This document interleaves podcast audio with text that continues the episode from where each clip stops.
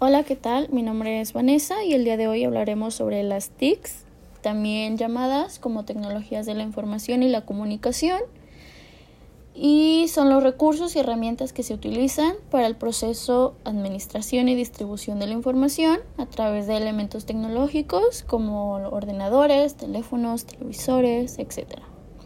Estos fueron evolucionando conforme la humanidad iba creciendo. Tuvieron la necesidad de ir construyendo formas de comunicarse, que primeramente fue las tablas de piedra, pero estas eran muy complicadas de entender, así que más tarde existieron los pergaminos que facilitaron más la, escritura. Años más adelante surgió el papel y esto evolucionó mucho ya que era muchísimo más fácil de escribir y utilizaron a los animales como medio de transporte para hacer llegar esta información a, la otra persona. Eh, luego comenzó la revolución industrial en el siglo XVIII, donde hubo muchos avances de la tecnología y uno de ellos fue la máquina de escribir. Años más tarde la computadora y así.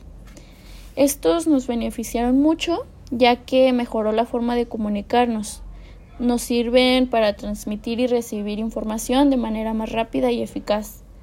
Las principales características es la interactividad, que es el intercambio de información entre usuarios, ya que funciona a gran velocidad y se encuentra en constante cambio e innovación y ofrecen mayor alcance de comunicar y transmitir la información. Eh, considero que hoy en día es un elemento fundamental para la comunicación, el conocimiento y demás.